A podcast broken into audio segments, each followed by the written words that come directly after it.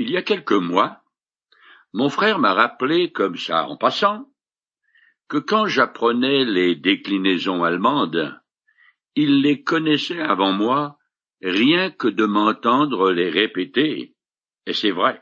Qu'enfant, je devais faire mes devoirs ou apprendre mes leçons, ou que j'entreprenais quoi que ce soit d'autre.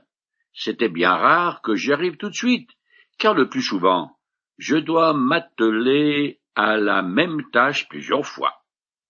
Mes parents me répétaient alors que dans la vie, il faut persévérer. C'est aussi ce que les Israélites vont faire après avoir essuyé une cuisante défaite devant la petite ville d'Aï. L'expédition militaire lancée contre cette place forte minuscule a tourné en déroute à cause du péché d'Acan, de la tribu de Judas. Cette faute porta un tort considérable à tout le peuple. Heureusement, dans sa miséricorde, l'Éternel va donner aux Israélites une deuxième chance.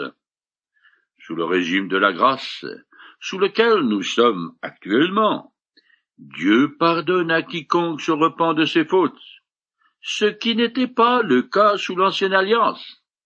Je commence à lire le chapitre 8 du livre de Josué. L'Éternel dit à Josué, N'aie pas peur, ne crains rien. Emmène avec toi tous les soldats et va attaquer Haï. Car je livre le roi d'Haï en ton pouvoir, ainsi que son peuple, sa ville et tout son territoire. Tu traiteras Haï et son roi comme tu as traité Jéricho et son roi. Toutefois, vous pourrez prendre pour vous, comme butin, ses biens et son bétail. Place des guerriers en embuscade derrière la ville. Maintenant que le peuple a fait justice, il est purifié du péché d'accord qui avait rejailli sur lui et n'est plus sous l'interdit. Dieu exhorte donc Josué à aller de l'avant et donc de reprendre sa campagne militaire. Il doit utiliser tous les combattants. Non pas que ce soit nécessaire, mais pour leur remonter le moral, parce que, comme chacun sait, la victoire s'agrise. Contrairement à Jéricho, la ville n'est que partiellement vouée à l'Éternel, et Israël a le droit de s'emparer des biens matériels et du cheftel. Un camp aurait dû attendre. Je continue. Josué se mit en route avec toute son armée pour attaquer I. Il choisit trente capitaines d'élite et les fit partir de nuit en leur donnant les ordres suivants. Allez vous poster en embuscade derrière la ville, sans trop vous en éloigner, et tenez-vous prêts à intervenir. Je m'approcherai de la ville avec le gros de la troupe. Lorsque les gens d'Aï sortiront pour nous affronter comme la première fois, nous fuirons devant eux. Ils se lanceront à notre poursuite et nous les attirerons loin de la ville. En effet, ils penseront que nous fuyons encore devant eux, comme l'autre fois. À ce moment-là, vous surgirez de votre cachette et vous vous emparerez de la ville, car l'Éternel votre Dieu la livre en votre pouvoir. La plupart des versions disent que Josué choisit trente mille hommes. Mais le mot hébreu pour mille, élep, peut aussi être traduit par capitaine, et ça colle bien mieux avec le texte. Il faut aussi savoir que Josué a mis en place non pas une, mais deux embuscades. Je continue plus loin. Quand le roi d'Aï vit la situation, il fit lever en note tous les hommes et se dépêcha de sortir de la ville pour se rendre sur le champ de bataille et affronter Israël en face de la plaine. Il ne se doutait pas qu'une embuscade avait été dressée contre lui derrière la ville. Josué et les Israélites firent semblant d'être battus par eux et s'enfuirent en direction du désert. Tous les gens qui étaient dans la ville furent appelés à grands cris pour les poursuivre. Ils se précipitèrent donc sur les pas de Josué et se laissèrent attirer loin de la ville. il ne resta dans Haï, ni dans Bethel, pas un homme qui ne sortit à la poursuite d'Israël. Ainsi, ils abandonnèrent la ville ouverte pour poursuivre les Israélites. Il faut remarquer que les hommes de Bethel, ville située à trois kilomètres d'Aï, ont aussi poursuivi les Israélites. Comme je l'ai déjà dit, Josué s'attendait à cela et s'y était préparé. La défaite du roi de Bethel est mentionnée par Josué, mais il ne dit pas quand cela a eu lieu. La suite du texte nous apprend que tout se passa comme Josué l'avait prévu. Le piège fonctionna parfaitement et Haï fut prise et détruite. Je continue plus loin jusqu'à la fin du chapitre 8 en compressant. Alors Josué bâtit un autel à l'Éternel, le Dieu d'Israël, sur le mont Ébal. On y offrit des holocaustes à l'Éternel et des sacrifices de communion. Josué grava sur des pierres une copie de la loi de Moïse, celle qu'il avait mise par écrit sous les yeux des Israélites. Josué lut ensuite tout le texte de la loi, les paroles de bénédiction comme de malédiction telle qu'elle se trouvait dans le livre de la loi. Devant toute l'assemblée d'Israël, y compris les femmes, les enfants et les étrangers qui vivaient au milieu du peuple, il lut tout ce que Moïse avait ordonné, sans en rien omettre. Après cette victoire sur tout le peuple a fait un périple de plusieurs dizaines de kilomètres en direction du nord jusqu'aux deux monts Ebal et Garizim, qui sont dans le centre-sud du pays de Canaan. Les Israélites ont traversé une région dépeuplée à cause du manque d'eau, et de toute façon, il inspirait une telle terreur que personne n'avait envie de les taquiner. Arrivé au mont Ebal et Garizim, Josué a lu à haute voix la loi de Moïse à la totalité du peuple, et on proclama à haute voix ses bénédictions et ses malédictions. Six tribus sur le Garazim dirent Amen aux bénédictions, et six sur Ebal dirent Amen aux malédictions. Par cette lecture, les Israélites reconnaissaient la souveraineté de l'Éternel sur tout ce pays, avant même qu'il ne l'ait conquis. Israël a découvert une vérité fondamentale il ne pourra mener à bien la conquête du pays promis que s'il se montre totalement fidèle et obéissant à l'Éternel qui combat pour lui. L'histoire de l'humanité ne fournit guère de scènes aussi grandioses par sa valeur morale que celle de la nation d'Israël, qui accepte solennellement la loi de Dieu pour diriger sa vie et assurer sa prospérité. Il est utile d'établir un parallèle entre les destinées d'Acan et de Ra. Cette prostituée reconnaît la souveraineté de l'Éternel, abandonne Canaan et ses faux dieux, est épargnée avec tous les siens et reçue par le peuple de Dieu. À l'opposé, un Israélite ne tient aucun compte de l'ordre de l'Éternel et s'approprie des richesses interdites rejetant sa souveraineté. Mais cette attitude désinvolte lui vaut l'exclusion du peuple élu, ainsi que la perte de son héritage et de sa vie. Nous arrivons maintenant au chapitre 9 de ce livre que je commençais à lire. La nouvelle de ces événements parvint à tous les rois des pays situés à l'ouest du Jourdain, dans la région des montagnes, dans la plaine côtière et sur tout le littoral de la Méditerranée jusqu'en face du Liban. Les rois des Hittites, des Amoréens, des Cananéens, des Phérésiens, des Éviens, des Yéboussiens. Alors ils s'assemblèrent pour combattre Josué et les Israélites sous un commandement unique. Tous ces rois, qui s'entendent plus ou moins bien, et qui de temps en temps se font la guerre, ont une bonne raison d'oublier leurs différences et de créer une ligue pour faire front à Israël. Je continue. Par contre, Les habitants de Gabaon, en apprenant comment Josué avait traité Jéricho et Haï, décidèrent de recourir à la ruse. Ils partirent déguisés et chargèrent leur âne de s'accuser et d'outre de vin usé, troué et rapiécé. Ils chaussèrent de vieilles sandales raccommodées et endossèrent des vêtements en lambeaux. Ils prirent en guise de provision du pain dur et tout moisi. Ils se rendirent ainsi au camp de Gilgal, et vinrent trouver Josué, auquel ils dirent en présence des hommes d'Israël, Nous arrivons d'un pays lointain pour vous prier de conclure une alliance avec nous. Gabaon, situé à une dizaine de kilomètres au nord de Jérusalem, était alors une ville importante. En outre, elle comporte des villages vassaux habités par les Éviens, une sous-branche des Amoréens. Les Gabonites ont le mérite d'avoir compris que leur arrêt de mort est signé s'ils combattent Israël. Alors ils jouent la ruse.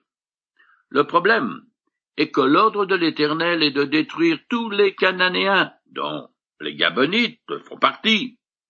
Il est donc interdit aux Israélites de conclure une alliance avec eux de peur d'être contaminés par leur idolâtrie. Je continue en compressant. Les Israélites répondirent à ces Éviens. Qui sait si vous n'êtes pas des habitants du voisinage? Dans ce cas, nous ne pouvons pas conclure une alliance avec vous. Ils lui répondirent. Tes serviteurs viennent d'un pays très éloigné à cause du renom de l'Éternel ton Dieu.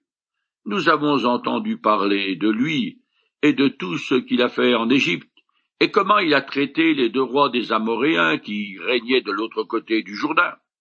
Alors nos responsables et tous les habitants de notre pays nous ont dit Emportez des provisions pour le voyage, allez trouver des Israélites, et dites-leur Nous voulons être vos serviteurs, concluez une alliance avec nous. Regardez notre pain. Il était encore tout chaud quand nous l'avons pris pour nos provisions dans nos maisons, quand nous nous sommes mis en route pour venir vous trouver et le voilà maintenant dur et tout moisi. Regardez nos outres de vin. Elles étaient neuves. Quand nous les avons remplies, les voilà maintenant déchirées. Voyez comme nos vêtements et nos sandales se sont usés à cause du long voyage que nous avons fait.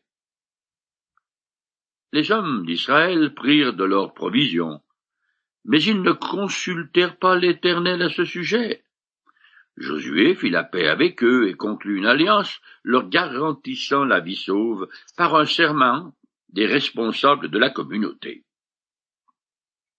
Les Israélites se sont fait berner comme des petits enfants. La supercherie est d'autant plus grande que les Gabonites donnent l'impression de n'avoir entendu parler que de ce qui s'est passé en Égypte et au-delà du Jourdain, et de tout ignorer au sujet de Jéricho et Haï. Les Israélites garantissent donc la sécurité et la défense des Gabonites, qui sont désormais leurs vassaux. Les Israélites ont commis une faute qui est bien soulignée. Ils n'ont pas consulté l'Éternel. La leçon d'Haï n'a donc pas suffi, car ils continuent à commettre des bourdes. Je continue en compressant. Trois jours après avoir conclu cette alliance avec eux, les Israélites apprirent qu'ils avaient eu affaire à de proches voisins qui demeuraient dans la région même. À cause du serment que les responsables du peuple avaient prêté au nom de l'Éternel, le Dieu d'Israël, ils ne les tuèrent pas. Tout le peuple se mit à critiquer les responsables, mais ceux-ci répondirent nous avons prêté serment par l'Éternel, le Dieu d'Israël. Nous ne pouvons donc pas faire de mal à ces gens. Mais voici comment nous les traiterons. Nous allons leur laisser la vie sauve, pour ne pas nous attirer la colère divine en violant le serment que nous leur avons fait. Donc ils vivront, leur dirent les responsables. Mais ils seront abstreints à couper du bois et à puiser de l'eau pour toute la communauté, telle fut la décision des responsables. Le contrat d'alliance est sacré, et ne peut pas être annulé. Tout ce qu'Israël peut faire est de condamner les Gabonites aux travaux forcés. Le culte du tabernacle demandait beaucoup de bois pour les sacrifices et beaucoup d'eau pour les lavages rituels. Pour ce qui est de l'eau, ces gens étaient experts en la matière, car des fouilles ont révélé qu'au cœur de la ville de Gabaon se trouvait une grande fontaine avec une rampe circulaire d'escalier intérieur, conduisant à la source, trente mètres plus bas. Quoi qu'il en soit, ce sont les Gabonites qui feront le travail pénible réservé aux esclaves. Je continue et finis le chapitre 9 en compressant. Josué convoqua les Gabonites et leur demanda Pourquoi nous avez-vous trompés en prétendant que vous habitez très loin de nous? Alors que vous demeurez tout près? Les Gabonites lui répondit Nous avons agi de la sorte parce qu'on nous a bien informé que l'Éternel ton Dieu a ordonné à ton serviteur Moïse de vous donner tout le pays et de vous demander d'exterminer tous ses habitants au fur et à mesure de votre avance. Alors nous avons eu très peur pour notre vie à votre arrivée. C'est pourquoi nous avons agi de la sorte. Les Gabonites continueront à servir au temple de Jérusalem ils seront exilés avec Israël. Ils en reviendront et aideront à reconstruire la muraille de la ville sainte. Au fil des siècles, ils seront totalement intégrés aux Israélites et on les appela les serviteurs consacrés du temple. Nous arrivons au chapitre 10 qui traite des campagnes militaires de Josué.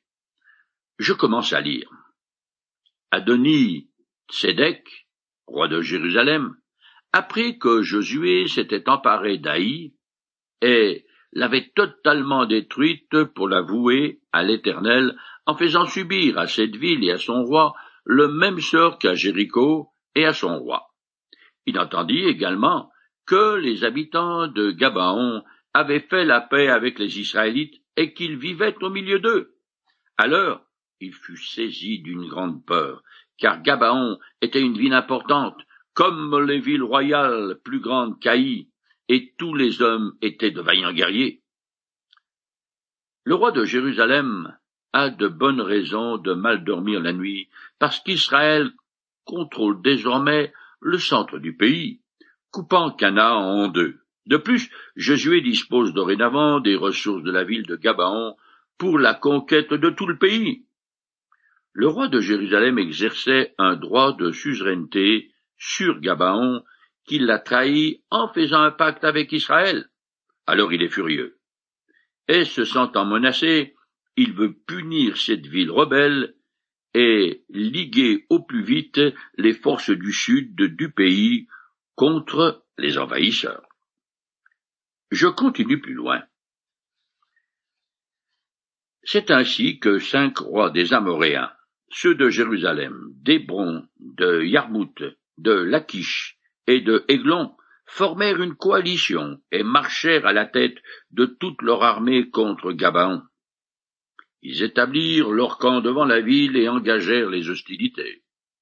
Les habitants de Gabaon envoyèrent des messagers à Josué au camp de Gilgal pour lui faire dire N'abandonne pas tes serviteurs, viens vite à notre secours, sauve-nous car tous les rois amoréens de la région montagneuse se sont ligués contre nous.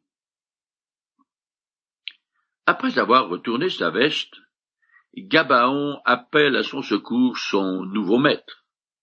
L'alliance conclue avec Josué impliquait effectivement l'assistance militaire de la nation suzeraine à ses vassaux. Les villes mentionnées, très proches les unes des autres, étaient avec Jérusalem les plus importantes de la région montagneuse du sud du pays. Je continue. Josué vint depuis Gilgal avec toute son armée et ses plus vaillants guerriers. L'Éternel dit à Josué, N'aie pas peur de ces rois, car je te donne la victoire sur eux. Aucun d'eux ne pourra te résister. Après avoir marché toute la nuit depuis Gilgal, Josué tomba sur eux à l'improviste. Pas moyen d'avoir la paix quelques jours. Les Israélites sont tranquillement sous leur tente en train de mettre leur pyjama, se préparer ainsi pour une bonne nuit de sommeil, bercés par le chant des cigales, quand tout à coup, le chant du corps retentissant partout dans le camp. Tous les hommes de guerre en tenue de combat sont appelés immédiatement à se rassembler sous leurs bannières respectives. Décidément, ces nouveaux alliés forcés de Gabaon sont lourds à porter.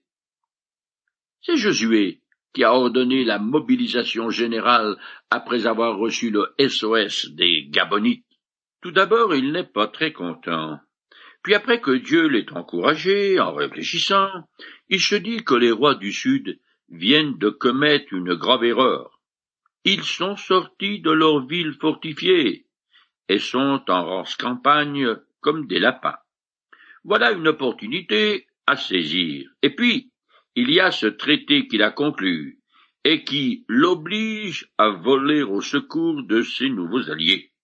Alors il fonce, surtout qu'il connaît d'avance l'issue du combat, puisque l'Éternel lui promet la victoire. Toute l'armée marche toute la nuit sur un terrain très escarpé vers l'ouest pour couvrir les trente-cinq kilomètres qui la séparent du champ de bataille. Et à peine le soleil levé, Josué sonne la charge. Je continue en compressant.